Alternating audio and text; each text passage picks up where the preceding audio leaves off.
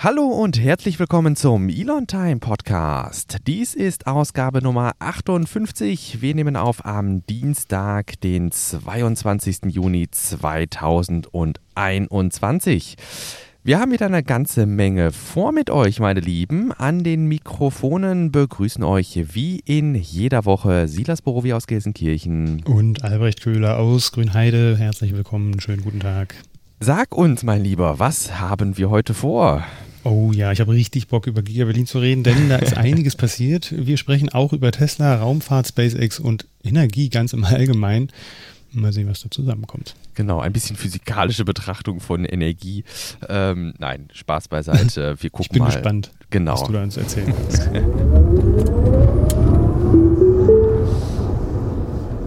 Ja, du sagtest, du hast eine ganze Menge zu erzählen, was die Gigafactory in Berlin betrifft. Da ist wohl was passiert. Ähm, mhm. Ich habe es auch am Rande mitbekommen. Ihr habt wieder neues Papier bekommen.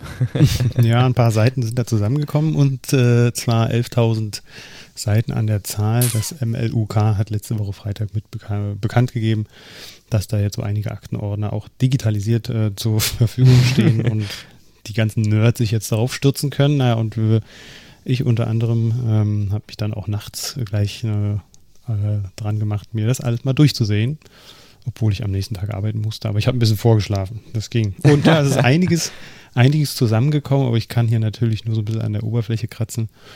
Ähm, auch weil ich noch nicht ganz alle 11.000 Seiten durch habe, aber äh, Gott sei Dank gibt es ja dann noch ein paar andere Verrückte, die da auch äh, sich alles anschauen und sämtliche Dokumente durchlesen. Genau. Und somit haben wir eine gute Informationsbasis, glaube ich, für das, was ja. ich jetzt uns erzählen kann. Ihr macht das ja irgendwie so ein bisschen arbeitsteilig. Jeder findet ja immer so ein anderes äh, Informationchen in diesen ganzen Antragsunterlagen. Ich habe ja das Bild gerade mal äh, aufgemacht vom MLOK, wo man dann diese 40 prall gefüllten Aktenordner sieht. Ähm, also ich denke, da gibt es eine ganze Menge, wo man sich dann auch äh, durchscrollen oder durchblättern kann. Ich kann mir auch vorstellen, dass es gerade am Computer, wie viele Dateien habt ihr dann gekriegt? Kriegt pro Ordner irgendwie eine oder wie, wie sieht denn das dann aus bei euch? Nee, das ist ganz unterschiedlich. Äh, ich habe das Gefühl, die haben da alles einfach zusammengeschmissen. ähm, es gibt auch kein richtiges, also es gibt ein Inhaltsverzeichnis, aber das hilft einem nicht so groß. Das heißt, man muss sich einfach mal von oben nach unten durchkämpfen und äh, ja, muss dann einschätzen, was dann wirklich eine Relevanz hat oder nicht. Mm, oder mm, was wirklich mm. interessant ist oder was nicht. Ja. Und ähm, also ich müsste jetzt auch mal selber gucken. Also es sind, also ich kann es nicht zählen verdammt viele Dokumente. Ja, gut.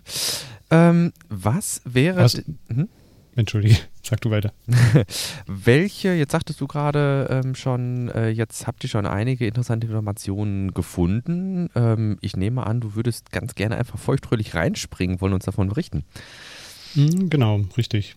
Ähm, äh, also einen Tag vorher hatte das, äh, der Landkreis auch schon mal mitgeteilt, was denn so für grobe Änderungen anstehen. Und äh, da hatte ich dann einmal ein Bild davon gemacht und äh, das kann ich einmal kurz, kurz mitteilen, was da jetzt so die, die gröbsten Änderungen sind. Äh, mhm. Zum einen haben wir natürlich die Batteriefabrik, die da jetzt mit inkludiert ist in den Dokumenten. Das war für uns oder für mich zumindest ähm, auch so mit das Spannendste. Dann ähm, gibt es so einige kleinere Änderungen, wie zum Beispiel, dass äh, das Regenabwasserbecken jetzt kein einzelnes großes mehr ist, sondern das verteilt wird auf viele kleinere dass die Presse nochmal erweitert wird um zwei weitere Presslinien, dass die, das Body and White äh, dafür eine, nur noch eine Linie hat, ähm, dass äh, die Drive Unit, da wo die Antriebseinheiten eigentlich produziert werden sollten, dieses, diese Halle, äh, die ja damals auch exkludiert wurde aus dem Hauptgebäude, jetzt zweigeteilt wird. Da wird jetzt noch eine Wand eingezogen und eine Zwischendecke ähm, dass da jetzt Battery Pack auch drin ist und die Drive Unit. Ähm, also die, das, der Zusammenbau von einzelnen Batteriezellen zu einzelnen großen Batteriepacks.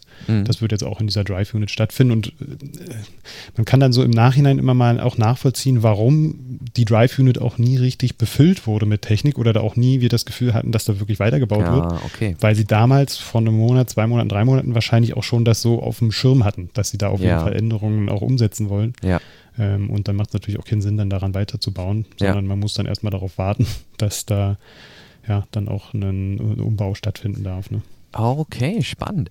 Ähm, mhm. Was mir jetzt gerade noch, ähm, was bei mir noch so ein bisschen nachgehalt war, dass du auch sagtest, dass beispielsweise diese Regenauffangbecken ähm, nochmal überplant wurden, ähm, dass ist mir in Erinnerung geblieben, weil du, meine ich, in der letzten oder vorletzten Episode sagtest, dass ja auch seitens von Naturschutzverbänden gefordert wurde, nicht nur ein großes zu machen und dem wurde ja dann in gewisser Weise mhm. Rechnung getragen, ne?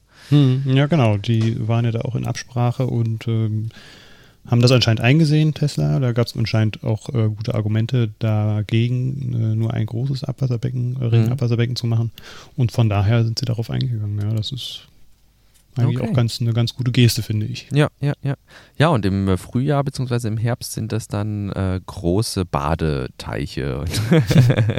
ja, ich weiß nicht. Möglich ist es. Also äh, es gibt in den Dokumenten auch ähm, Ansichten, wie das Ganze dann begrünt aussehen soll. Und das mhm. sieht schon echt schön aus. Also das kann ich mir schon vorstellen.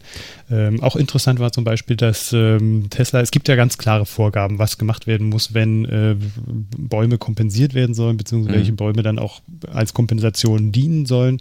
Und da scheinen sie auch äh, in Absprache mit Naturschutzverbänden oder mit Experten äh, oh nee, die sie schreiben sogar explizit, dass sich äh, Baumschulen an sie gewandt haben und äh, ja, Naturschutzexperten, die gesagt haben, na Mensch, diese Kompensationsbäume sind eigentlich für die äh, Temperaturen, die wir jetzt in den nächsten Jahren erwarten, eher unpassend. Nehmt ja, doch oder ja, überlegt ja. doch mal lieber, ob ihr nicht diese, diese oder jene Bäume nehmen wollt. Und da sind äh, also ganz andere Arten auch zu äh, entdecken, glaube ich, in Zukunft. Und das äh, wird, glaube ich, eine ganz interessante, ganz interessante, schöne Oase werden dann später, mhm. weil das auch teilweise Bäume sind, die so in unseren Landstrichen gar nicht so oft vorkommen.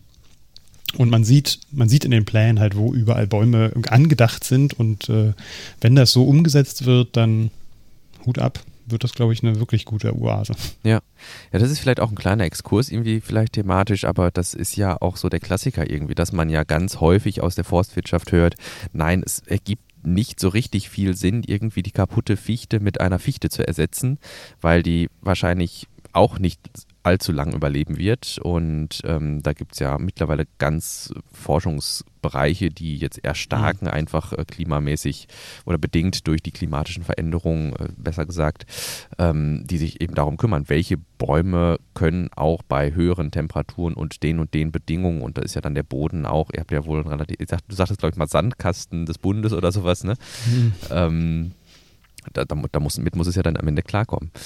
Mhm. Ähm, abseits von Änderungen, die jetzt vielleicht dann auch aus der, äh, ja, in Absprache mit Naturschutzverbänden stattgefunden haben, äh, gibt es etwas, wo ihr sagt, da hat sich jetzt auch von der Feinplanung der Anlage irgendwie was getan? Also du sagtest gerade schon irgendwie grob, dass jetzt ein komplettes Gebäude nochmal umstrukturiert wird, aber dass jetzt nochmal irgendwie klar geworden ist, weiß ich nicht, da und da soll irgendwie die Batteriefabrik oder irgendwelche Daten oder ähnliches?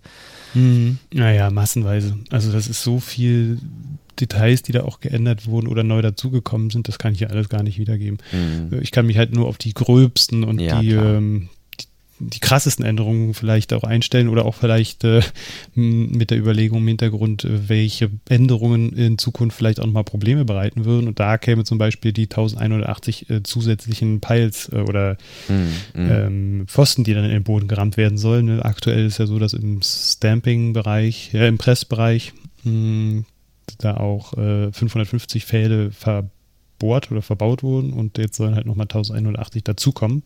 Im das, Stanzenbereich dann? Ja, genau. Mhm. Und das äh, ja, bedeutet sicherlich, dass da auch wieder die Naturschutzverbünde dann aufbegehren werden. Mhm. Aber in den Dokumenten ist halt auch ziemlich detailliert beschrieben, wie, wie man das machen will. Und man wird das äh, nicht mehr so machen, wie man das in der Vergangenheit gemacht hatte. Es, sieht nach Einbohren aus von mhm. diesen Fällen, äh, was ich so ja auch noch nicht gesehen habe vorher. Das wird, glaube ich, auch nochmal spannend zu sehen. Und äh, ja, dann gibt es auch ganz viele Dokumente dazu, wie der Beton aufgebaut ist, warum er dann überhaupt äh, auch in Grundwasser, äh, ins Grundwasser eingeführt werden darf, dass das äh, ganz speziell zertifiziertes Beton, zertifizierter Beton ist, den man dann auch im Wasser verwenden kann. verwenden kann und so weiter und so fort. Also es ist wirklich sehr detailliert und das ja. äh, mag ich eigentlich sehr, weil man dann auch eine ganz klare Primärquelle hat, um mal nachzusehen, wie die Dinge eigentlich wirklich Richtig. sind. Ne? Und die, ja. all die Journalisten da draußen haben hier eigentlich eine super Möglichkeit, auch mal rauszufinden, wenn sie denn die, die Zeit sich nehmen. Und das machen sie in der Vergangenheit, also haben sie in der Vergangenheit jetzt nicht so ausgeprägt gemacht, dass sie dann hier eigentlich auch mal die tatsächlichen richtigen Fakten sich rauslesen können, ohne mhm. ständig rumzuspekulieren. Mhm. Aber das ist mhm. anscheinend auch nicht unbedingt Ansinnen von vielen ja. Journalisten. Jetzt äh, sagtest du, das wäre noch so eine Frage meinerseits, dass diese Pfähle ja, das hattest du auch schon mal in der letzten Folge gesagt, gesetzt werden sollen. Heißt das, das ist dann ein Bereich, wo noch keine Halle drüber ist oder ist das eine Halle, wo noch hm. kein Boden drin ist? Oder? Na, das ist die Erweiterung und die war ja in den Dokumenten davor auch schon angedacht. Die Erweiterung, die nördliche, mhm. äh, zu der jetzt bestehenden ähm, Stamp, zum jetzt bestehenden Stamping-Bereich. Okay. Das heißt, man wird die nach Norden hin erweitern und da in dem Bereich dann diese Fehler einbringen. Okay, und da ist im Moment noch Freiluft einfach. Genau. Okay. Also aktuell wird da drauf auch gebaut. Ja. Also die verlegen da tatsächlich ja auch Rohre und so. Das muss man dann mal, weiß ich nicht mehr, oder die machen da gerade na, das wird auf jeden Fall spannend zu beobachten sein. Ich glaube, da eigentlich in, dem, in der Region, da verlegen sie auch gerade Abwasserrohre, aber es könnte sein, dass das noch nicht ähm, da richtig zum Tragen kommt, beziehungsweise da die Grenze vielleicht gerade oder so ist. Ja. Also ich meine, dadurch, dass man das ja letztes Jahr auch schon mit geplant hatte, also stand ja da äh, Further Construction oder irgendwie so, mh, mm, dass das halt auch in der Planung schon mit eingegangen ist. Ja. Für Jetzt. die Abwasserkanäle und so. Kanäle. Ja, jetzt sind da ja noch irgendwie größere Maßnahmen geplant. Wir hatten an anderer Stelle schon berichtet, dass der Innenausbau losgeht, das Bereich, das Bereich, dass bereits der Testbetrieb an einigen Stellen genehmigt wurde. Ihr hattet gerade, ähm, das hatte ich gesehen, ähm, das wird ins Pad geschmissen, Fotos noch äh, geschossen aus dem Innenbereich, wo man so einem Testbetrieb auch mal zuschauen konnte. Also da tut sich schon was auch rein von mhm. den Betriebsabläufen. Mhm. Andererseits haben wir jetzt wieder relativ große Bau- oder Umbaumaßnahmen, die dann hier auch nochmal getroffen äh, werden, bis das Ganze dann auch fertig genannt werden kann und in Betrieb gehen kann. Was ist denn jetzt so der Zeithorizont? Eigentlich hatten wir ja, glaube ich, irgendwie so erwartet, dass Mitte des Jahres irgendwie dann auch mal die ersten Model Ys vom Band laufen, was ja jetzt wahrscheinlich erstmal nicht passieren wird. Hm. Ja, genau. Ursprünglich war das ja so geplant, äh, aber das ist äh, ja Elon-Time halt, ne? Und mhm. man musste sich damals, als man die Dokumente rausgebracht hat, auch auf einen Termin einigen und da hat man einfach den ambitionierten 21. Juli 2021 genannt. Äh, und das hatten wir beim letzten Mal auch schon gesagt, bei den Shareholder-Meetings ist immer Ende 2021 genannt worden. Mhm. Und äh, auch in dem Rahmen wird das sich dann ähm, wird das wahrscheinlich auch so stattfinden, wenn alles gut läuft, muss man ja, ja. auch immer dazu sagen. Äh, genau, und äh, in der Timeline, die es ja auch äh, gibt in den Dokumenten, ähm, kann man dann zum Beispiel sehen, dass die Errichtung der Stamping 2 Section dann auch nochmal bis 422 geht. Aber da ist ja die erste Stamping Section auch schon fertig, mhm. so dass dann auch die Teile gepresst werden können äh, und dann aber später auch mehr noch gepresst werden kann. Ja. Ich denke, das könnte ja auch äh, vielleicht so ein bisschen, ich weiß nicht, Pareto-Prinzip sein, ne? Also, ähm, dass jetzt relativ schnell vielleicht dann auch die Gesamtfertigstellung ist, sodass man in Betrieb gehen kann. Ähm, sind danach denn jetzt irgendwie noch Feinarbeiten? Also ich glaube, wir hatten eine Timeline sogar oder sowas, ne? Irgendwie so eine hm, Zeitleiste. Ja, die, genau, von der sprach ich, glaube ich, gerade, ja. Genau, richtig. Ähm, da geht es ja nicht nur bis Ende des Jahres, so wie wir das gerade irgendwie eingearbeitet haben, das geht ja deutlich darüber hinaus, ne? Das war das, was ich gerade nannte. Das ist dieses, also wenn du das Dokument aufhast, ja. dieses Installation ST2, das ist ah, äh, okay. Installation mhm. von Stamping 2. Also hier ist ja Errichtung. Stamping 2 geht von Juli jetzt los bis äh, 11, 21, also okay. November. Und danach ist die Installation äh, der Gerätschaften. Und das geht dann auch nochmal über fünf Monate. Und Stamping 2, ah, okay. Stamping 1 ist ja schon fertig oder wird gerade installiert oder ist auch so ja. gut fertig. Das heißt, da könnte die Stamping schon auch oder das Pressen von Aluminium-Fertigteilen auch schon losgehen. Mhm. Und damit erhöhen sie dann nur die Kapazität. Aber das bedeutet ja nicht, dass die, dass die Produktion noch nicht startet. Okay, guck mal, und ich hatte jetzt nämlich angenommen, dass wirklich so äh, dann die Feinarbeiten irgendwie einfach nach hinten rausgelagert hm. werden. Ne? Also, ah, dass man nee, quasi nee, sagt, meine Güte, äh, wir, weiß nicht, den die, die, die Auskleidung der Außenfassade und die Gestaltung des mhm. Eingangsbereichs oder sowas und den, die Begrünung äh, der, der Anlage, irgendwie das schieben wir mal irgendwie schön ins nächste Jahr, sodass wir, was mhm. nicht, Ende des Jahres zumindest mit so einer ähm, halb nach Rohbau aussehenden Fabrik loslegen können.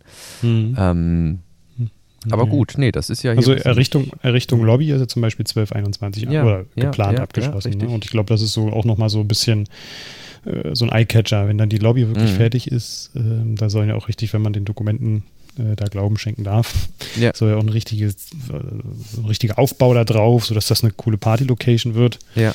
Ähm, und ähm, genau, was mir jetzt noch so ein bisschen Bauchschmerzen bereitet, ist, dass die Mittelspange, das ist die, das der, der, mittlere, die mittlere Sektion zwischen der Drive Unit und Battery Pack und dem jetzt bestehenden großen Gebäude, das sind so die ganzen Servicegebäude. Da ist die, das Umspannwerk drauf, die Feuerwehr wird da drauf, oder Werksfeuerwehr wird da drauf sein, mhm, ja. ähm, Wassertreatment und so. Ähm, und das soll dann erst 422 fertig sein. Aber das äh, wird sicherlich auch nochmal sektioniert und äh, die wichtigsten Gebäude, die dann auch für den Betrieb wichtig sind, werden dann wahrscheinlich äh, mhm. zuerst auch hochgezogen. Mhm. Ja, interessant. So dass die Feuerwehr dann vielleicht irgendwie noch ein bisschen sporadisch ähm, und ohne Gebäude arbeitet, aber weiß ich nicht, ob das äh, die Richtlinien auch so erlauben. Ja. Das heißt, wenn es eine Errichtung und Installation Stamping, also Standswerk 2 gibt, dann gibt es schon ein Standswerk 1. Mhm. Ja. ja. Okay. Also das ist jetzt hier nicht mit aufgeführt, weil das so gut wie fertig ist, nehme ich mal an. Okay. Okay, ja, spannend. Das ist dann wirklich dieser Anbau, den wir jetzt hier im Grunde sehen in grün, der sich dann bis dann nach da hinten zieht. Mhm. Okay. Ja, gut, guck mal, das klärt es für mich auf jeden Fall nochmal deutlich auf. Ähm, ich weiß nicht, ob du jetzt gerade schon ähm, zu sprechen gekommen bist auf, äh, wie es denn dann ausschauen soll mit Erneuerbaren. Wir hatten ja vor Urzeiten hatten wir ja mal die große Kritik irgendwie, dass ja in den Antragsunterlagen Solarpaneele überhaupt nicht auftauchen, aber Elon ja immer schöne große Pressefotos äh, rumgereicht hat, äh, mhm. wo die Gigafactory ge gezeigt wurde, wie sie wirklich flächendeckend in Solarpaneele eingekleidet war. Ähm, Gibt es da aus der Ecke vielleicht was Neues? Ja, auch da gibt es, äh, kann man aus den detaillierten Unterlagen äh, sehen, dass dort bestimmte Bereiche auch festgelegt sind für die Solarpaneele. Wenn man sich das mal genauer anschaut, dann äh, kann man da richtig in den Aufzeichnungen sehen, dass da größere Flächen freigemacht sind für Solarpaneele. Mhm. Ähm, und äh, so wie man sich das jetzt hier, wenn man sich das mal anguckt, dann ist auch ein sehr großer Teil äh, dafür auch vorgesehen. Also es gibt natürlich die ganzen Ablüftungsanlagen, aber zwischen diesen Ablüftungsanlagen und den großen Fensterbereichen, die in den Decken ja auch eingezogen sind, mhm. äh, ist noch ausreichend Platz für diese ganzen Solarpaneele. Und ich hatte ja damals, glaube ich, auch schon gesagt, dass wir da auch so ein bisschen äh, die Vermutung haben, dass da vielleicht auch von Goldbeck Solar da vielleicht auch Solarflächen draufkommen. Die, oder die werden sicherlich in Gesprächen sein mit unterschiedlichen Leuten, aber ich habe damals zumindest ja auch Fahrzeuge gesehen von Goldbeck Solar. Und da kann ich mir vorstellen, dass sie da auch in Gesprächen waren. Und ich glaube, ja, ja. Äh, dass da Goldbeck auch sehr zufrieden war mit dem Arbeiten dort auf dem Gelände und äh, Tesla vielleicht auch sehr zufrieden war mit der Arbeit von Goldbeck, sodass da vielleicht auch eine gute Zusammenarbeit für die Solaranlagen stattfinden kann. Okay. Und die sind ja da auch sehr erfahren, so für Industrieanlagen Solarflächen aufzuziehen. Das heißt, du sprachst jetzt gerade ganz allgemein von Flächen, aber es sind schon Dachflächen gemeint dann für Solar. Mhm. Genau. Okay. Ja. Sehr schön. Dann würde ich sagen, schauen wir noch einmal hier in unser Abteil. Das ist ja heute doch sehr umfangreich geworden. Wir, haben, ähm, wir haben noch gar nicht über die Batteriefabrik gesprochen. Richtig, genau. Die ist halt auch nochmal ziemlich äh, relevant, weil es soll ja laut der der Aussage von Mass äh, die weltgrößte Batteriefabrik sein irgendwann mal. Ähm, aber man sieht schon auch, dass einige andere Fabriken jetzt hochgezogen werden in der Umgebung, in der weiteren Umgebung. Auch auf dem Balkan gibt es auch, glaube ich, von LG Chem eine ziemlich große Fabrik. Also das ist, glaube ich, äh, eine große Herausforderung, auch der Weltgröße zu werden. Aber wir sehen ja jetzt hier ähm, die Dokumente und die versprechen doch auch sehr umfangreiche, äh, umfangreiche und große Anlagen auf dem mhm. Gelände auch zu installieren. Und ähm, da kann man auch sehr gespannt sein. Das ist ein vierstockiges, vierstöckiges Gebäude und äh, auch ziemlich große Dimensionen. Und ähm, man kann in die Detail, Details auch reingucken und schauen, was da für Geräte dann auch installiert werden sollen, an welchen Stellen. Ähm, aber über einen größeren Teil ähm, oder ein größerer Teil oder mehrere Seiten sind davor aus diesen Anträgen entnommen worden, weil man halt auch Geschäftsgeheimnisse nicht offenbaren ja, möchte. Ja, ja, da ist dann auch extra notiert worden, dass das der Öffentlichkeit so, nicht so vorgelegt werden kann, aber im Prozess äh, und äh, dann für die Landesbehörden auf jeden Fall auch äh, vorliegt. Okay. Ja, wir hatten ja ähm, beim letzten Mal schon darauf hingedeutet, dass das ja nicht nur die allgemein irgendwie europäisch größte, ich glaube, die soll ja auch deutlich, irgendwie, wenn es dann in voller Ausbaustufe ist, die Nevada Factory überflügeln. Ne? Da mhm. waren wir, glaube ich, im Terawattstundenbereich irgendwie. Mhm. auch, auch, auch ist fixiert, dass die dann auch nochmal erweitert werden kann. Also die planen jetzt schon mit äh, Erweiterungsbauten. Okay. Nach, nach Westen hin zur Drive Unit. Mhm. es könnte sein, dass das Drive Unit und äh, Battery Pack Gebäude ein, äh, eine Symbiose darstellen Ja. mit dem Battery, Ja. Battery Plant Unfassbar. in Zukunft. Mhm. Unfassbar. Ich bin gespannt, wann wir dann vielleicht auch wirklich die Batteriefabrik sehen werden, weil ich glaube, da haben wir keinen Zeithorizont irgendwie für. Ne? Das taucht ja weder in der Zeitleiste auf, noch ist wahrscheinlich, Na doch. ja, Hm, Also ich weiß jetzt nicht, ob es in der, in der Timeline drin ist, aber lass mich mal schnell gucken. Äh, Cell, doch, Cell soll 1021 schon soweit Cell. sein. Das ist ähm, sehr ambitioniert, das kann ich mir nicht vorstellen. das wäre ja dann Also ich meine, extreme Elon-Time irgendwie, ne? hm, Zumal ich weiß gar nicht, wie es der Test-Facility in ähm, Kalifornien geht. Da hört man nicht viel von. Nee, genau. Wir haben bisher ja auch, glaube ich, noch keine 4680 auf der Straße, ne? Also insofern, oder mo- doch, aus China, ne? Oder? Oh Gott, wir sind, Naja, wir hatten beim letzten Mal darüber gesprochen, dass es da auf jeden Fall Produktion äh, Mhm. gibt und dass die dann auch äh, ja, ausge, ausgeliefert wird, aber ich glaube, die sind noch nicht im Umlauf. Die sind noch dabei, glaube ich. Aber das weiß ich nicht ganz sicher. Genau, da, gut, das in der Gigafactory Texas produzierte Model Y soll mit 4680 an den Start gehen. Und die Serienproduktion der 4680er Zellen soll spätestens im November 2022 starten. Hm. Das ist jetzt aus dem Tesla Mac vom 3. Mai. Hm. Also insofern fände ich jetzt hier dann die genannte, ja gut, die Frage ist halt, was ist Cell, ne? Also ist das einfach nur die Fertigstellung des Gebäudes, also was ist da geplant? Ne, das ist ja vielleicht Mhm. auch so die Dimension. Ne? Hm. Ja.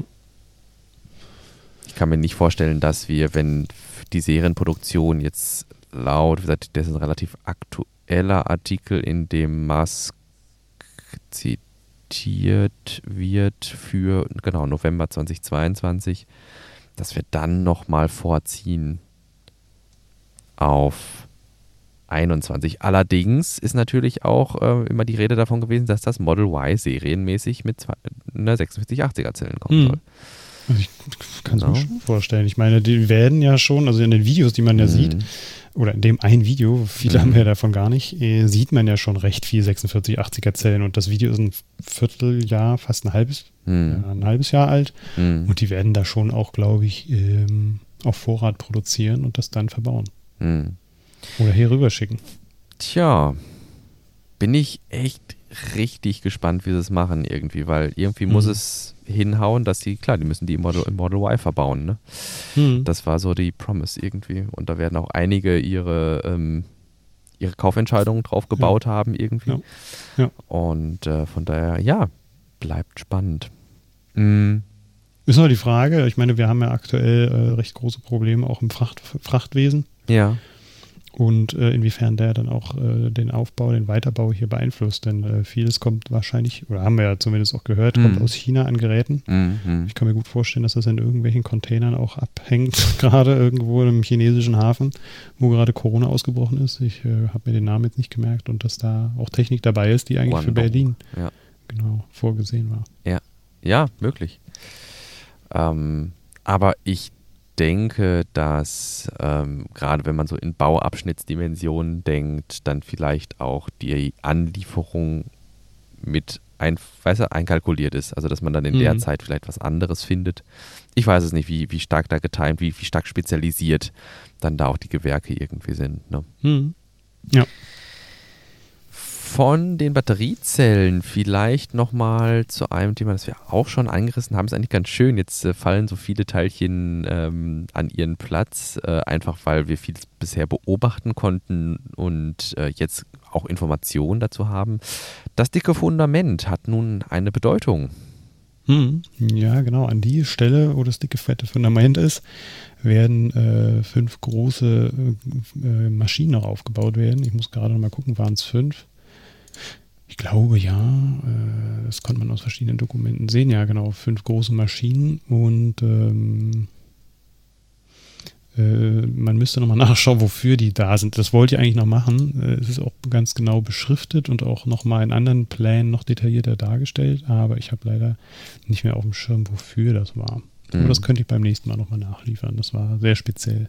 Ja, aber das ist jetzt nicht, dass ihr sagt, äh, ihr hattet, glaube ich, vermutet, äh, dass es.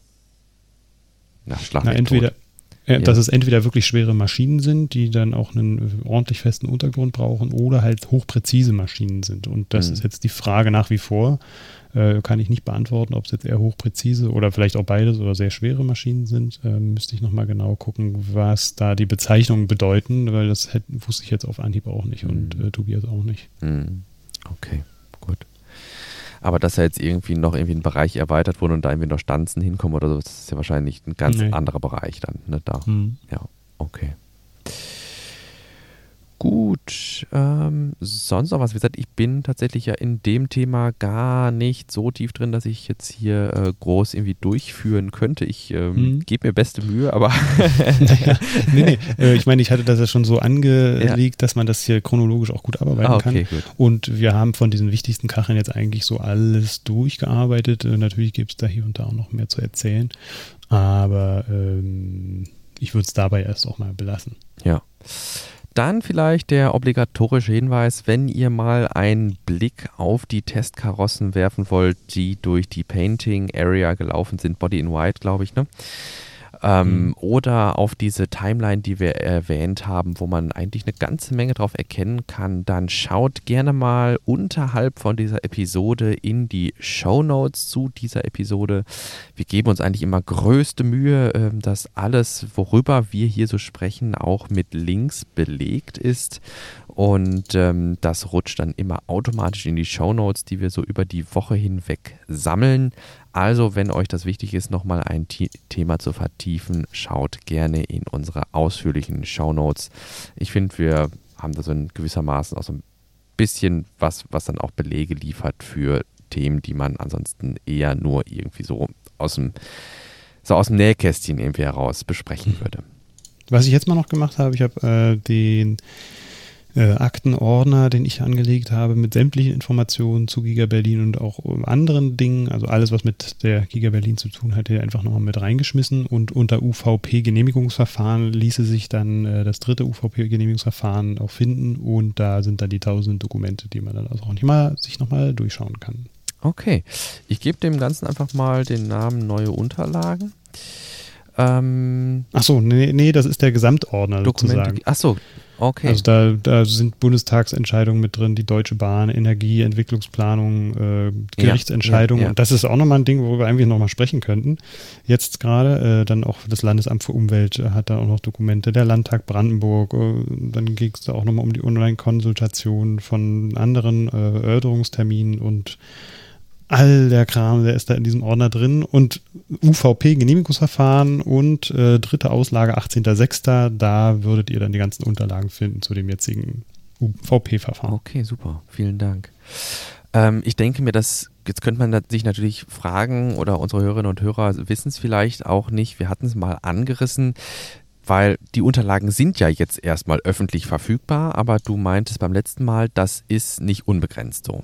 Genau, also die liegen einen Monat jetzt lang aus, ähm, online wie offline, also offline hier in der Gemeinde, dann in Frankfurt oder und noch ein paar anderen äh, Orten. Und dann werden sie halt aus den, äh, werden sie da rausgenommen und auch die Unterlagen äh, bei der UVP-Behörde oder dem UVP-Verbund äh, werden dann auch nicht mehr in der ganzen Fülle dort äh, zur Verfügung stehen, sondern nur noch Übersichtsdokumente. Mhm. Das heißt, es ist nicht verkehrt, wenn man sich die einmal zwischen, zwischenspeichert und ich mache mir dann immer die Mühe, äh, beziehungsweise große Mühe ist es nicht. Es gibt ja dafür Gott sei Dank automatisierte Programme, die äh, Dokumente alle runterzuladen äh, und sie dann halt in den Ordner zu packen. Ja. Für die Ewigkeit.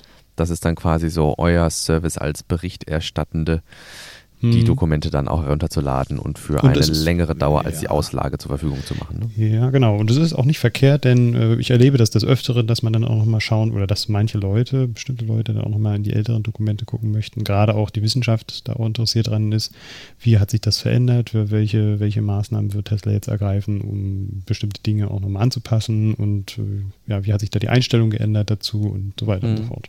Ja, schön. Oder auch äh, in bestimmten Diskussionen, vor allem bei Facebook, gibt es dann immer mal Leute, die da auch komische Dinge behaupten, dass das in der ersten Auslage aber so oder so sei. dann kann man natürlich, wenn man es nicht hätte, auch nicht nochmal nachgucken, aber so ähm, hat man doch noch mal die Möglichkeit zu gucken, wie das denn tatsächlich war. Und dann kann man sagen, nee, pass mal auf, guck mal hier, Seite, hm, hm, Dokument so und so, das äh, stand da aber so nicht so, wie du es gerade behauptest. Ja. Ist sehr aufwendig, mache ich auch nicht ständig, aber manchmal kitzelt es mich in den Fingern. Ja, ach, ich habe das Gefühl, ihr macht da immer eine runde Sache draus und äh, versucht da mit ja, einer aufklärerischen Ambition auch dran zu gehen und den Leuten dann auch unter Umständen den Spiegel vorzuhalten, zu sagen, hey, vielleicht liest lieber nochmal nach. Dafür mhm. haben wir die Dokumente verfügbar gemacht. mhm. Gut. Von, Aber eins, ja. Das müssten wir nochmal ganz kurz klären Sorry. und zu dem aktuellen Stand, äh, zum aktuellen Sachstand. Es ist ja so, dass die Verbände da auch nochmal geklagt haben jetzt, beziehungsweise eine einen Eilantrag auch gestellt haben, dass äh, die nicht damit einverstanden sind, dass der 15. ZVB ähm, äh, der oder 15. Zu, äh, vorläufige Genehmigung erteilt wurde durch ja. das Landesumweltamt und äh, dadurch äh, muss sich jetzt das Gericht damit auseinandersetzen, ob dem Stadt, ob dem stattgegeben werden kann oder nicht, diesem Eilantrag. Und da werden wir dann am Donnerstag, wahrscheinlich am Donnerstag, eine, ein Urteil äh, hören können vom Verwaltungsgericht Frankfurt oder. Ja. Mal gucken, wie die damit umgehen. In der Vergangenheit war es also oft so, dass dann, äh, oder war es eigentlich immer so, wir hatten ja jetzt nur zwei äh, Verfahren, dass dann, äh, und die betrafen ja immer die, die Rodungen, dass die Rodungen dann eingestellt werden mussten, um äh, zu verhindern, dass da halt äh, Tatsachen schon geschaffen werden. Mhm. Hier ist jetzt so, dass äh, das erste Mal gegen ein, ein Bescheid ein Eilverfahren angestrebt wird das zu unterlassen oder zurückzuziehen. Und äh, da äh, rechnet man anscheinend nicht damit, dass da schon recht schnell Fakten geschaffen werden können, weshalb es da kein Verbot gibt, äh, okay. an diesem weiterzuarbeiten. Ja, weil man im Grunde nicht viel verkehrt machen kann, mhm. wenn man da weiterarbeitet. Genau. Okay. Jetzt werden beide Seiten angehört, die Naturschutzverbände äh, äh und da auch Tesla mhm. wird da Stellung nehmen können dazu, wobei Tesla nicht, also die, äh, die das Eilverfahren beziehungsweise die der Einspruch richtet sich ja gegen das LFU, also die Behörde, die die Genehmigung ausgestellt hat, und somit muss das LFU dann Stellung nehmen. Genau.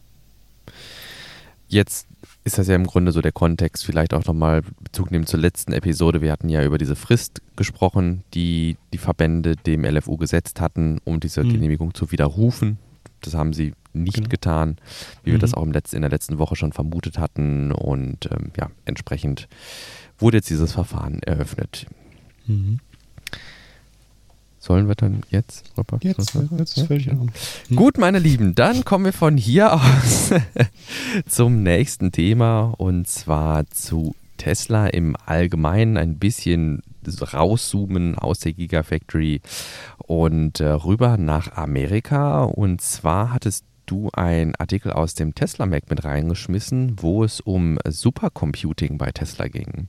Mhm. Ja, fand ich sehr spannend. Äh, André Carpati hat bei einem Zoom-Event mal ein bisschen einen Einblick gegeben, was da eigentlich so der aktuelle Stand ist. Und ähm, ja, Tesla nutzt für das Autopilot-Training den fünftstärksten Supercomputer und sie haben vor, das auch nochmal auszubauen. Äh, sie brauchen da anscheinend ziemlich viel Rechenleistung, um diesen Supercomputer, äh Quatsch, um den Autopiloten zu trainieren. Und äh, dieser Tesla Supercomputer, der, aktu der arbeitet aktuell mit 1,8 Exaflops. Mhm. Das ist äh, schon eine ziemliche Menge und äh, soll dann auch ausgebaut werden zum Dojo. Ich nehme ja immer an, dass es diesen Dojo schon gibt, aber der ist halt noch im Aufbau oder man äh, ist da vielleicht noch in der Konzeptphase, mhm. Äh, aber soll dann demnächst auch richtig laufen und wird nochmal größer und krasser.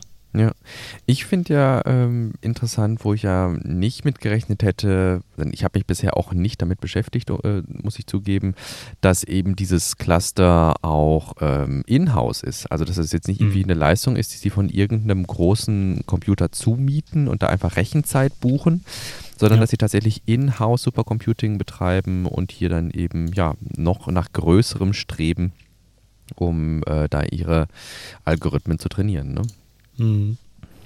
Da habe ich einen guten Freund von mir gedacht, äh, mit dem ich äh, seit Kindergartenzeit eigentlich auch arbeite, äh, arbeite oder bekannt bin. Mhm. Und äh, der arbeitet auch im Supercomputing-Bereich, auch bei für Nvidia und äh, das wäre vielleicht für ihn mal eine Stelle, fällt mir gerade so ein. Ich werde ihm den Artikel einfach mal zukommen lassen. Äh, mhm. Er hat eh vor, demnächst in die Staaten zu gehen, aber das wäre vielleicht mal was für ihn. Ja.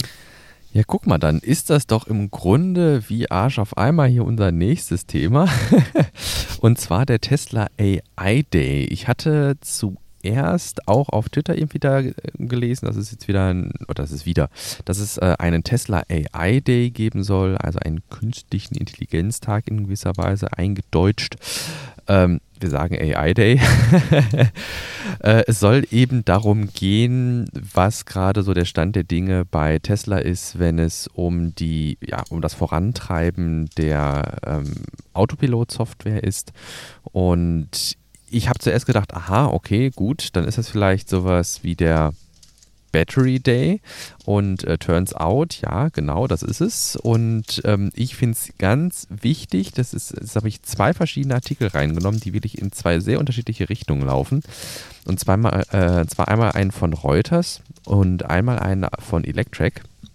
Nämlich der eine Artikel schießt sich wirklich sehr darauf ein, ähm, dass jetzt hier Tesla vom Leder zieht, was AI angeht und welche Probleme es bei Tesla mit AI gibt. Und der Electric-Artikel ordnet das, finde ich, nochmal sehr schön ein, dass es sich hier wie beim Battery Day um ein Recruiting-Event handelt. Hm. Also, dass es hier irgendwie nicht darum geht, dass Tesla womöglich eine Keynote offenbart und dann irgendwie so ist noch so ein One More Thing gibt, dass sie quasi nicht irgendwie eine aktualisierte Version vom Roadster dann irgendwie auf die Bühne holen oder sowas, sondern dass es ein Event ist, ähnlich wie wir das auch schon bei Neuralink, Neuralink gesehen haben, ja. genau, wo es darum geht, am Ende auch ein QA zu machen und Arbeitskräfte anzuwerben, die sich für diesen Bereich interessieren. Hm. Also es soll für die, die Zielgruppe sind interessierte Leute, die in diesem Bereich arbeiten und weniger irgendwie die Shareholder oder die Fans, äh, die jetzt da irgendwie zusätzliche neue tolle Produkte erwarten irgendwie. Ne? Schon verrückt, oder? Also ich meine, das äh, zeigt uns auch nochmal, dass wir in einer völlig anderen Zeit leben dass man äh, mit solchen Events dann halt auch die Leute anziehen kann und einfach mal zeigt, was man kann, was man geschafft hat bis jetzt und äh, dass man äh, die Leute erreichen will, die auch Bock haben, Zukunft zu gestalten und einfach mitzumachen und äh, das Gefühl dann zu haben, an etwas Großem gearbeitet zu haben. Ja, interessant finde ich eigentlich eher, dass ein Unternehmen von der Größe wie Tesla etwas in der Richtung macht. Also Recruiting-Events, wenn ich jetzt in, sind für Startups jetzt erstmal was vollkommen hm. Normales. Ja, und ja. auch für mittelständische IT-Konzerne, das wird jetzt wieder eine IT-Konzerne. Tesla ist eigentlich kein IT-Konzern, ne? Ähm, sind Recruiting-Events vollkommen, da, vollkommener Standard irgendwie. Also auch Hackathons als hm. Recruiting-Event, da war ich auch schon auf äh, zwei Stück. Und das ist echt toll. Du wirst da, ja. weiß ich nicht, du, du kriegst da Kost und Logis irgendwie äh, für lau und hast dann irgendwie noch die Gelegenheit, irgendwie, das, also da wird ein Freizeitpark im Grunde angemietet und dann sind da nur die Leute, die im Grunde an diesem mhm. Event teilnehmen. Und, und die lassen sich da teilweise richtig was kosten. Ja, genau. Ein Kumpel bei, bei Boston Consulting arbeitet und äh, die da, da haben die teilweise Recruiting-Events, da kann man, das ist schon abgefahren, crazy. Ja. Ne? Und da sind, da sind natürlich auch so die Klassiker ne, mit, weiß ich nicht, mit Schaumbad und Hüpfburg, was weiß mhm. ich nicht irgendwie, ne? Aber ähm, dass Tesla eben als ja großer, eigentlich Kfz-Hersteller dann eben solche Recruiting-Events wie beispielsweise den Battery Day oder jetzt dieses äh, AI, diesen AI Day dann ähm, ja zelebriert, um äh, Arbeitskräfte anzulocken. Ich glaube, das funktioniert. Ne? Ich glaube hm. allgemein, du hattest auch schon erwähnt, dass bei dir im äh, Dunstkreis auch der ein oder andere sich jetzt entschlossen hat, bei Tesla in Grünheide anzufangen und äh, dass einfach die Marke an sich schon eine sehr starke Anziehungskraft besitzt. Und ich denke, sowas ähm, ja, er, erhöht die Stärke dessen einfach nochmal wesentlich. Hm.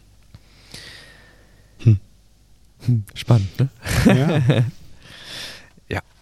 Gut, aber vielleicht ähm, mit Blick auf die Uhr belassen wir es dann auch irgendwie aus der Recruiting-Sache ähm, dabei. Mhm. Wir dürfen mit Sicherheit natürlich gespannt sein, äh, was da an Announcements oder an einfach vielleicht auch an Insights irgendwie gegeben wird, was wir erfahren äh, zu dem Prinzip, wie Tesla sich jetzt vielleicht auch entschieden hat, dann das Thema neu anzugehen oder äh, zu verändern, die Herangehensweise.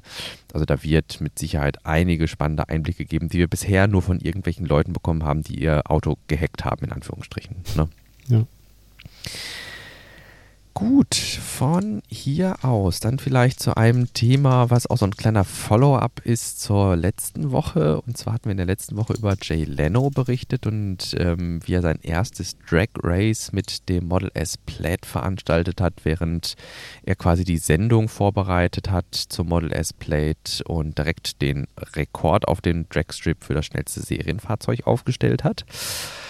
Ich fand eine schöne Randnotiz und ich weiß, dass wir da auch bestimmt schon mal drüber gesprochen haben. Ähm, und zwar, dass das Model S jetzt eigentlich in der Form, wie man es serienmäßig kaufen darf, nicht mehr auf dem Dragstrip ausgefahren werden darf. Ich weiß nicht, erinnerst du dich noch daran? Nee. Und zwar ist das ja so, ich bin mir relativ sicher, dass wir darüber gesprochen hatten damals, bestimmt auch schon 20 Folgen her, ähm, dass Fahrzeuge, die eine bestimmte ich glaube, wir hatten im Rahmen des, als es ums, um den Roadster ging, glaube ich, haben wir darüber gesprochen, dass Fahrzeuge, die eine bestimmte äh, Zeit pro Viertelmeile absolvieren, ich glaube, es sind irgendwie 1,9 Sekunden oder sowas, dass die besondere Sicherheitsanforderungen erfüllen müssen. Mhm. So in dem Spirit von Fünf-Punkt-Gurt und Überrollkäfig und äh, Helm tragen und, ne, also dass es da wirklich dann um Rennfahrzeuge geht. Ja. Und ähm, ja, jetzt äh, werden eben, wenn man es nicht einhält, äh, die Leute vom Dragstrip verwiesen. Mhm. Und äh, ja, insofern kann man jetzt nur noch mit in Anführungsstrichen gedrosselter Leistung äh, oder sollte man sein Tesla Model S Plaid nur noch mit gedrosselter Leistung auf dem Dragstrip fahren, weil man eben ansonsten Gefahr läuft, äh, ja, in dieses Regularium zu rutschen und dann gesagt mhm. wird, ja, komm wieder, wenn du dein Auto sicher gemacht hast. Ja, also ist ja auch nicht unbegründet. Äh, ich habe mir da schon mal ein paar Videos reingezogen von so Dragstrip Racings. Ja. Und wenn da was schief geht bei solchen Geschwindigkeiten, die fliegen richtig weit und ja. überschlagen sich da ein paar ja. hundert Mal, ein paar hundert ja. Mal jetzt nicht, aber so einige Male und bei den Kräften will man dann da halt auch nicht in einem Fahrzeug sitzen, das irgendwie doch auseinanderflattert. Ja. Und das ist im Grunde auch so, das schlägt ja die gleiche Kerbe, wie du, du, du, das auch beim letzten Mal sagtest, wo du sagtest, da muss man auch echt mit umgehen können, ne? wo wir dann mhm. über den mhm. Tutorial-Mode gesprochen hatten. Und ähm, ja, das im Grunde trägt das Regularium ähm, dieser Drag Racing Association dem auch Rechnung und mhm. ähm, ja, klassifiziert dann eben Serienfahrzeugleistungen gegenüber halt von Rennfahrzeugleistungen. Ja, ja. Gut, springen wir auch hier gerne wieder raus und kommen zum nächsten großen Themenblock und zwar der Raumfahrt. Mhm. Dort gibt es etwas, das von SpaceX angeliefert wurde und nun angeflanscht wurde. Genau, einfach mal rangebastelt. Äh, es gab einen EVA, also einen äh, Extra Vehicle A. Ja, EVA-Suit. Also, EVA-Einsatz. Also ein äh, Astronauten waren außerhalb der ISS und haben dort äh, Sonnensegel angebracht, und zwar Rosa-Sonnensegel.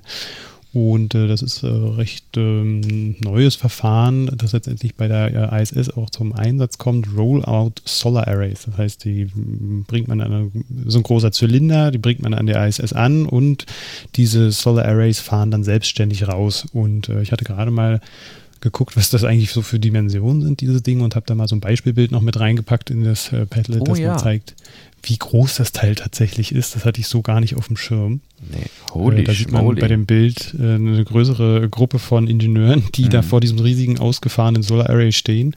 Äh, und äh, der Größenvergleich ist schon heftig. Das ist schon krass, ja. ja. Das, sind das immer diese Doppelsegel oder sind das jetzt zwei Sonnensegel, die wir auch auf dem Bild sehen? Weißt ich, du das? Das kann ich dir nicht ganz so genau sagen. Ob, da diesen scheinen, so sieht es zumindest aus, beide einzeln aufgerollt zu sein. Mm, mm. Und ich glaube, die kommen so in einem Gesamtpaket, weil du siehst rechts und links die Haltestangen Ah, ja. und die Halteführung und Ja. daran ziehen die sich dann hoch. Okay, dann geht quasi eins nach links und eins nach rechts rausgerollt vielleicht oder so, ne? Hm, links und rechts. Ach so, meinst du? Hm, So perpendicular, also so ent in entgegengesetzte Richtungen dann an der SS. Also würde mich mal interessieren, wie die dann an der SS angebracht sind, ob das quasi einreich oder doppelreich ist. Hm. Ähm, Na, hättest du dir den sechs Stunden Live-Feed von dem eBay-Einsatz angucken können. Ja. Was mich ja äh, noch interessieren würde, also die gerade die Solarpaneele, die haben ja eine sehr große Oberfläche, wie wir auch auf dem Bild jetzt nochmal sehen konnten. Hm. Und die sind ja auch immer wieder mal, äh, laufen die Gefahr, dass sie eben von Teilen getroffen werden, die an der ISS vorbeifliegen und Mhm. dann eben halt nicht die, den, ja, den, also den, wie nennt man das, ne? Nicht die Karosse, also Den nicht Wert. den, nicht, bitte? Achso. Ich dachte, du wolltest jetzt darauf anspielen, dass der, der, der Wert äh, für die Aufnahme der Energie äh, dann halt auch sinkt über die Zeit. Das, Ja, das auch, natürlich. Aber ähm, ich hatte jetzt gerade überlegt, wenn das Rollout Solar Panels Mhm. sind, ob man vielleicht, wenn man weiß, hey, da kommt ein Trümmerteil, ob das auch nicht nur rosa, sondern risa, also Roll-in Solar Panels sein könnte. Dass man sagt, hey, ja, in der nächsten halben Stunde kommt eins, das wahrscheinlich unser Solarpanel trifft. Zip. Solarpanel wieder eingerollt und dann wieder ausgerollt im Nachhinein oder Mhm. sowas. Ob das ja, wäre ja cool, aber ich glaube, das Risiko geht man nicht ein. Okay.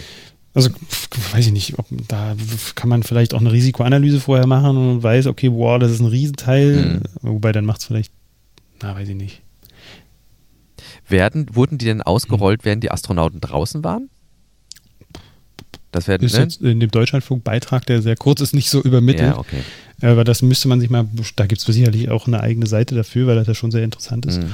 Und was mich auch interessiert würde, wären diese Statistiken dazu. Ne? Ich meine, Ja, diese ja, Solarpaneele, die da jetzt seit einigen Jahren auch schon angeflanscht sind an die ISS, so fast Jahrzehnte, äh, die mh, haben ja auch einen, ja, einen, einen Energieoutput und da kann man dann bestimmt auch mal sehen, äh, wie die jetzt aussehen und Mhm. wie der Energieoutput dann auch äh, Mhm. gesunken ist über die Jahre. Mhm.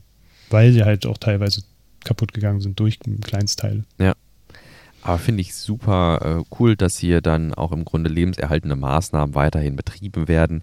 Wir hatten ja immer wieder mal darüber gesprochen, dass die ISS ja deutlich über der eigentlich veranschlagten Lebenszeit ist. Ähm, Mhm. Und insofern ist das, glaube ich, auch einfach mal nötig gewesen, hier frische Energie auf die Station zu bringen. Jo. Ich habe auf YouTube ein Video gefunden, was ein Thema, das ist irgendwie so ein, wenn ich das sehe, also ich weiß, wie es, also es, es geht um, sorry, es geht um orbital gegenüber von suborbital. Äh, wir sprechen ja häufig davon irgendwie, dass man beispielsweise mit der New Shepard, ne, läuft es einem so von den Lippen irgendwie, dass man sagt, ja, und dann fliegt die New Shepard in den Orbit und Mhm. dann kommt sie Mhm. wieder runter. Ja, und stimmt. dass man hier ja tatsächlich eigentlich Orbit ist ja hier der falsche Begriff, weil die New Shepard eben überhaupt nicht in den Orbit geht, sondern sie ist suborbital. Und mir ist es eigentlich immer wichtig und ich versuche das bei jeder Gelegenheit, auch bei Twitter habe ich das lange gemacht, wenn ich ein cooles Anschauungsvideo gefunden habe zu was ist orbital, was ist suborbital, dann habe ich das gerne getwittert und so war es jetzt auch wieder auf YouTube. Tim hat nämlich seinen ersten Short äh, auf YouTube gemacht. Man kann ja auch diese Kurzvideos, Mhm. so TikTok-Style-Videos jetzt bei ähm, YouTube hochladen und da hat er jetzt eben nochmal ein kurzes gemacht. Scheinbar scheint das bei ihm auch so ein Dauerbrenner zu sein, eben suborbital und orbital.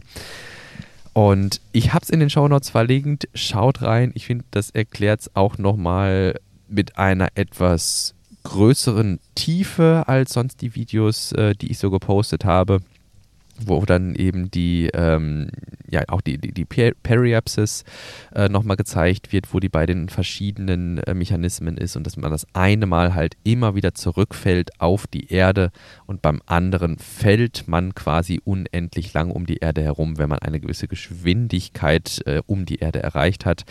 Ne, das ist ja, ähm, um in den Orbit zu kommen in gewisser Weise, muss man einfach sehr hoch fliegen. Da wären wir bei New Shepard. Aber um im Orbit zu bleiben, muss man dann sehr, sehr schnell seitwärts fliegen.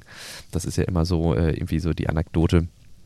Und ähm, ja, schaut da gern mal auf dieses kurze Video. Das ist wie, wie gesagt ein Short und insofern äh, kann man das auch mal nebenbei schauen. Jo. Wir haben noch etwas von Ingenuitys 12. und 12. Flug. Das ist der achte. Ja, ich meine auch, ja. Ja, steht auch da.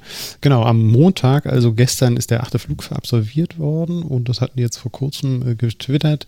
Äh, die ist, äh, Ingenuity ist wieder 47, äh, oder wieder, ist wieder geflogen und zwar 77,4 Sekunden lang und ist 160 Meter ähm, äh, weit geflogen. Und äh, ist jetzt ungefähr 133 Meter von der Ja. NASA Perseverance entfernt. Genau, das wäre jetzt äh, meine Frage gewesen. Wie weit hat er sich mittlerweile weggearbeitet? Ähm, ja, ich finde es cool, dass sie den, dass sie Flug um Flug um Flug irgendwie machen. Äh, das ist eigentlich ein super Segway gleich äh, zu unserem nächsten Thema. Ähm, dass die im Grunde geplant haben mit einem Flug irgendwie, das hatten wir ganz zu Beginn mal gesagt, dass ja eigentlich nicht viel erwartet wurde von Ingenuity, aber hier dann im Grunde diese Mission Extension dann stattfindet und Flug um Flug um Flug gemacht wird.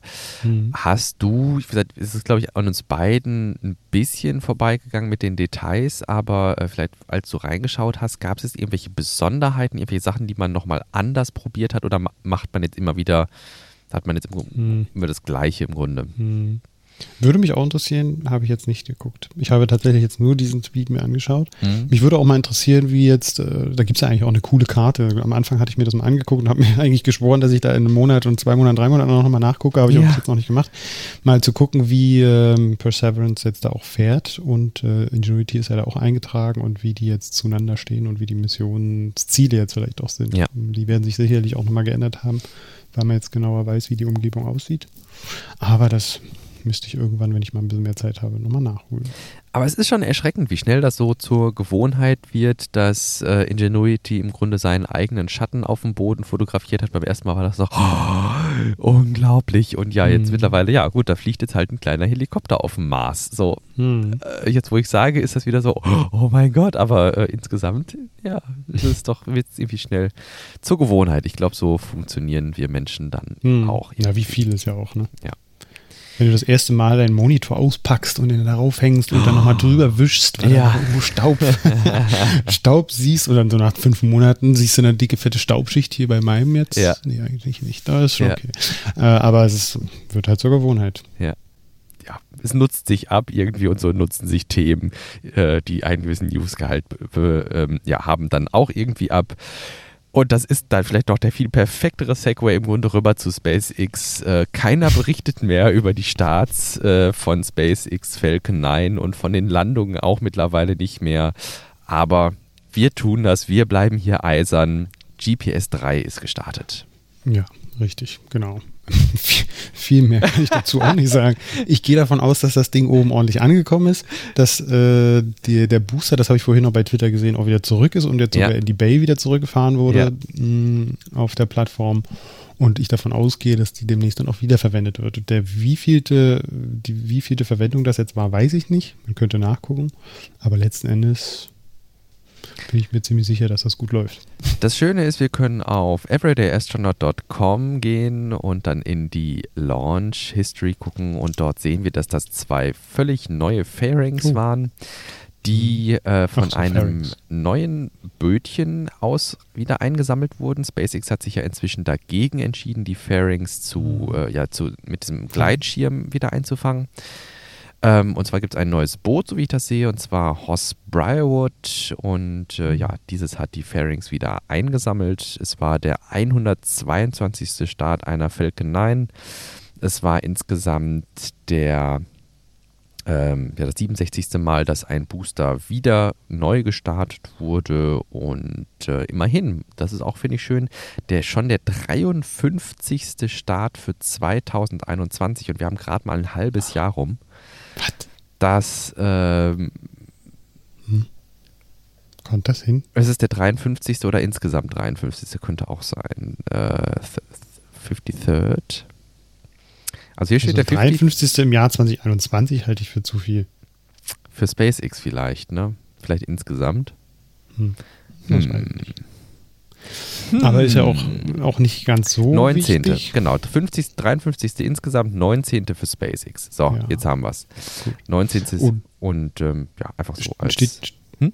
Steht da auch, wie oft das jetzt verwendet wurde, der Booster? Der Booster ist ein Dash 2 Booster, insofern ist es der zweite Reflight des Boosters, Ah, okay. also der dritte Hm. Flug dieses Boosters. Ja. Genau. Man hört dann immer nur was, wenn äh, dann bestimmte Marken gebrochen wurden. Ja, also weiß ja, ich, ja. der zehnte Flug des, äh, der, des gleichen Boosters oder irgendwie so. Ja. Auch der Booster finde ich jetzt unspektakulär. Der hat eine ewig lange Turnaround-Time. Der ist vor 224 Tagen gelandet. Mhm. Ne? Das letzte Mal gelandet quasi. Hm. Und insofern, der hat eine ewige Turnaround-Time, aber das zeigt meiner Meinung nach, dass die momentan im Grunde auch nicht wissen, wohin mit ihren Boostern. Ne? Also die scheinen so. Ja, oder, oder sie nutzen dann halt wirklich nur spezielle Booster für, also ich meine, GPS 3 ist ja jetzt kein SpaceX äh, Starlink ja, okay. Booster. Vielleicht haben sie da eine bestimmte Kriterien, die sie anlegen, äh, vielleicht auch Qualitätskriterien für externe Partner. Ja, aber das sein? 224 Tage ist schon, ist schon lang, ne? Aber Ich wüsste gern, was da die Kriterien sind, aber das werden wir so nicht erfahren. Nee. Ja, gut. Dann. Aber viel spannender ist ja ein ganz anderes Ding. was denn? Na, hier SpaceX kauft einen Schießstand. Ey, die wollen da jetzt alle die- SpaceX-Mitarbeiter mal jemand schießen lassen. Damit die, äh, wir, wir- hatten ja mal wieder über Range Violations berichten können, damit die die in Zukunft selbst klären können, oder was? Genau. Richtig. Jeder, hat, jeder muss ab jetzt eine Waffe an, am Halfter tragen auf dem SpaceX-Gelände und muss jetzt äh, gewappnet sein für Aliens, die da ankommen und äh, Starbase so. auseinandernehmen wollen. So läuft das. Okay, stimmt, weil das äh, Space äh, Starship ja zum Mars fliegt und wenn es dann Mhm. irgendwas zurückbringt, was unerwartet. Ja, man, muss auf alles, Man muss auf alles vorbereitet sein. Gut, Ja. nein, Spaß beiseite. SpaceX kauft einen Schießstand. Ähm, das ist von einem lokalen Nachrichtensender tatsächlich bestätigt worden. Das ist also mehr als ein lauwarmes Gerücht. Ähm, ich würde sagen, das ist jetzt vorsichtig gesagt bestätigt. Ähm, wir wissen allerdings noch nicht so richtig genau, wofür SpaceX einen Schießstand braucht, ob die da tatsächlich Mitarbeiter drauf ausbilden wollen oder ob da irgendwas anderes hin soll. Auffällig ist nur, dass der in der Nähe vom Boca Chica Gelände ganz in der Nähe zu Texas ist. Ne? Ah nee, Entschuldigung, Mhm. Mexi Mexiko. Ja. An der Grenze zu am, Mexiko. am Rio Grande.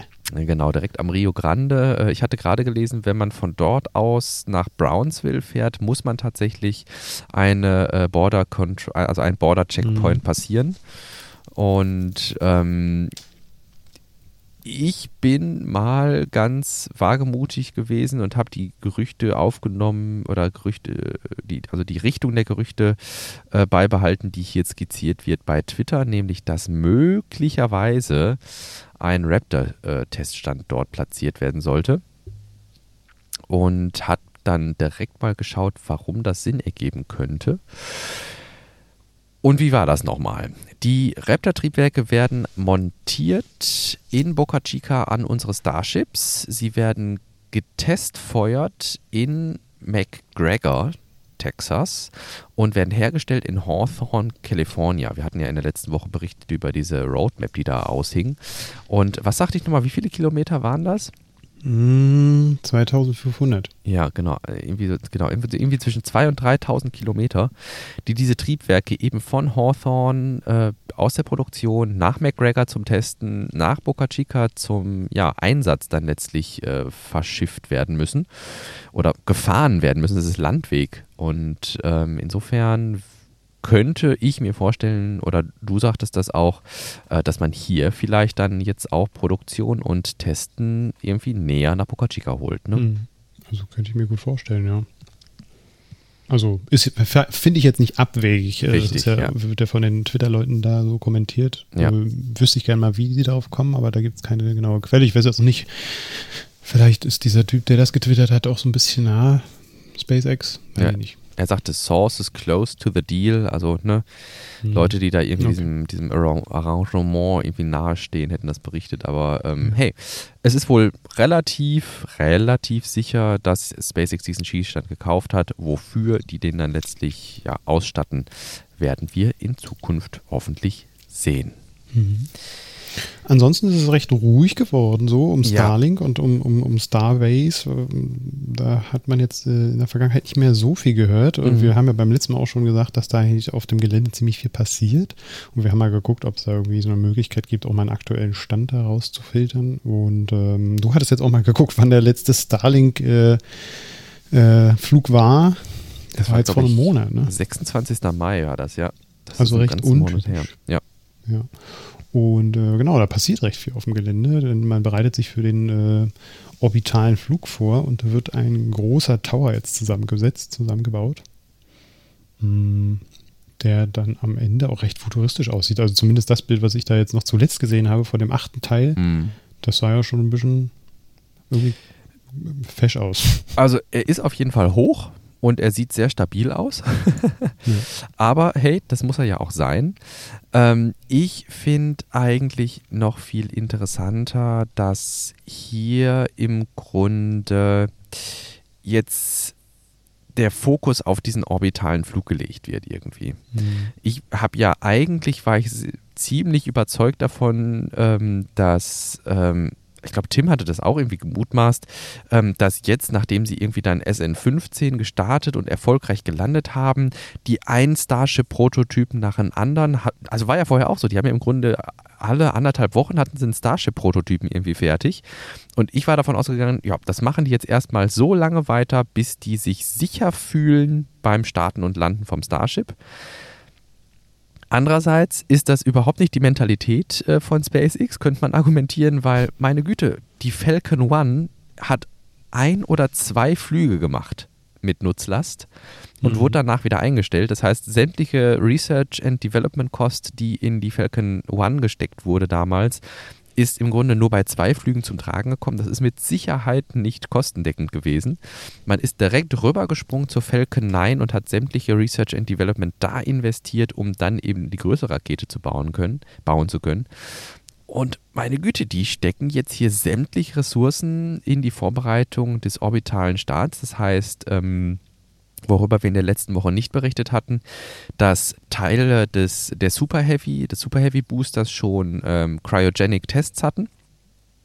Mhm. Also die, war, die wurden schon mit tiefkaltem Stickstoff einmal durchgespült, um zu gucken, ob das alles so seine äh, Richtigkeit hat. Und ähm, ja, im Grunde sehen wir jetzt hier, wie dieser Super Heavy Booster Gestalt annimmt. Und dann wäre im Grunde der nächste Schritt, dass Super Heavy Booster und Starship gemeinsam in den Orbit starten. Und ähm, zwischendrin, hattest du gesagt, ist vielleicht noch ein Hypersonic-Test geplant. Ne? Hm, ja, genau. Wir hatten ja eigentlich mal gedacht, dass SN16 dann auch recht zeitnah äh, ins All starten wird, beziehungsweise äh, in, in die Luft gehen wird. Aber man hat äh, sich ja dann dafür entschieden, das doch wieder zurückzufahren und äh, auf den Friedhof zu stellen. Und äh, letztens twitterte Max dann, dass er aber vorhat oder plant, äh, dann vielleicht auch Hypersonic zu gehen, also ähm, auf Schallgeschwindigkeit mal zu fliegen. Das ähm, ist vielleicht gar nicht so verkehrt, denn man müsste ja eigentlich auch Details, also die ja. ähm, Hitzeschilder ja. mal testen, um ja. zu schauen, wie die dann auch unter solchen Bedingungen dann halt auch funktionieren. Ne? Ja, richtig. Ne? Also das ist ja, wir haben ja auch, äh, auch, auch der Start, dieses Max Q, was wir ja sonst immer bei den Falcon 9 mhm. Starts als Callout haben, also der Punkt, an dem die stärksten Kräfte auf die Rakete wirken, inmitten des Fluges. Das hatten wir beim Starship-Prototyp ja alles noch nicht irgendwie. Ne? Die mhm. sind ja hochgekrochen auf ihre 12 oder 15 Kilometer und äh, insofern, da war nicht viel irgendwie mit großen Belastungen. Und ich hätte echt gedacht, dass die das jetzt eins, zwei, drei, vier, fünf, sechs Mal noch machen und dann immer höher, höher, höher, höher, bis man mhm. dann so in den New Shepard-Gegenden ist, wo man dann quasi sagt, yo, ich habe jetzt gerade die Kerman-Line überquert und fall jetzt wieder zurück. Ähm, tja, mhm. ne? Ja. Naja, aber es bleibt auf jeden Fall spannend. Und äh, aktuell, so gibt der Artikel her, ist ja nur auf Englisch, ja. ähm, dass der Fokus da halt auf den, auf den orbitalen, äh, den, nicht orbitalen, sondern den, ah doch, orbitalen Flug äh, gelegt wird, ne? Ja. Genau. Jetzt hast du mich mit deinem Orbital, Suborbital äh, doch ein bisschen äh, durcheinander gebracht. Muss ich doch nochmal überlegen. Schau dir vielleicht das Video von The Everyday ja. Astronaut an. Da wird es erklärt. Ja. Gut, von hier aus kommen wir vielleicht zum letzten Thema, wo ich vielleicht wirklich auch nur so fundgrubenmäßig einmal die Artikel anreißen wollen würde. Ähm, bevor wir dann zum Ende kommen, weil wir eigentlich auch zeitmäßig schon drüber sind. Und zwar fand ich ganz interessant, dass jetzt beschlossen wurde, eine Solardachpflicht in Berlin. Und zwar hat das Abgeordnetenhaus von Berlin das sogenannte Solargesetz beschlossen. Das Ganze gilt ab dem 1. Januar 2023 und verpflichtet private Eigentümer von Neubauten beziehungsweise Eigentümer von Bestandsbauten, bei denen eine grundlegende Dachsanierung ansteht, eine Photovoltaikanlage auf das Dach zu installieren. Alternativ ist wohl Solarthermie möglich, aber es soll auf jeden Fall der Solarausbau durch dieses Gesetz deutlich beschleunigt werden in der Hauptstadt. Und ähm, ja, der Senat erwartet entsprechend einen Solarboom. Ähm, ich finde, das wäre ein schönes Pilotprojekt, ein schönes äh, Gesetz, was man auch so in anderen Städten und Landkreisen übernehmen könnte, weil ich finde, es ist ganz wichtig, dass wir eben äh, Solarenergie vorantreiben. Es gab mal so schöne Modellrechnungen, wenn man quasi jedes Dach einfach, also es geht ja immer darum, was machen wir mit äh, der erneuerbaren Energie, die steht ja nicht so in allumfassend irgendwie zur Verfügung. Aber wenn wir jedes Dach in Deutschland einfach mit Photovoltaik bedecken würden, dann hätten wir unseren Tag, Tagesbedarf, wenn es draußen, ja, wenn, wenn, wenn es Tag ist, ne, dann hätten wir unseren Strombedarf auf jeden Fall schon mal gedeckt, was die Erneuerbaren angeht. Und wir müssten uns nur noch um die Nacht Gedanken machen, wie wir diesen Strom dann speichern. Ja. Der zweite Artikel ist ähm, insofern interessant, da wir ja immer über Lithium-Ionen-Akkus sprechen und dass da ja sehr viele seltene Erden drin verwendet werden. Und ähm, ja, wir eigentlich immer so hier im Podcast auf der auf der Position standen, dass wir gesagt haben, ja, aber meine Güte, es gab auch mal Bleiakkumulatoren. Und dass Blei nicht gut ist, das wissen wir heute auch. Und deshalb haben wir weiterentwickelt und sind dem Weg der Erkenntnisgewinnung gefolgt und es wird einfach kein Blei mehr in ja, Elektrofahrzeugen eingesetzt. Das sind heute Lithium-Ionen-Akkus. Und ähm, der Tesla-Zulieferer CATL und ein Partner Faradion die haben jetzt den ersten Natrium-Ionen-Akku ähm, entwickelt, der eine ähnliche Energiedichte wie LFP-Akkus haben. Er ist eben kälteresistenter dadurch, ist sicherer, weil kein Lithium drin ist und ähm, lithiumfrei. Das heißt, ich brauche auch nicht dieses Lithium irgendwie irgendwo her suchen. Ähm, und zeigt meiner Meinung nach, dass wir niemals am Ende der Fahnenstange ankommen werden, wenn es einen Drang gibt, die Forschung in eine bestimmte Richtung zu treiben und wo wir gewissermaßen jetzt noch am Anfang der batterieelektrischen Fahrzeugtechnik stehen, geht es hier natürlich auch weiter. Mhm. Ja. Beide Artikel verlinkt in den Shownotes. Schaut gerne rein, wenn die euch interessieren. Und dann würde ich dich, mein lieber Albrecht, fragen, ob du noch etwas hast, was dir für diese Episode auf dem Herzen liegt. Mm, nein, auch hier würde ich es dabei belassen. Okay. Bin zufrieden.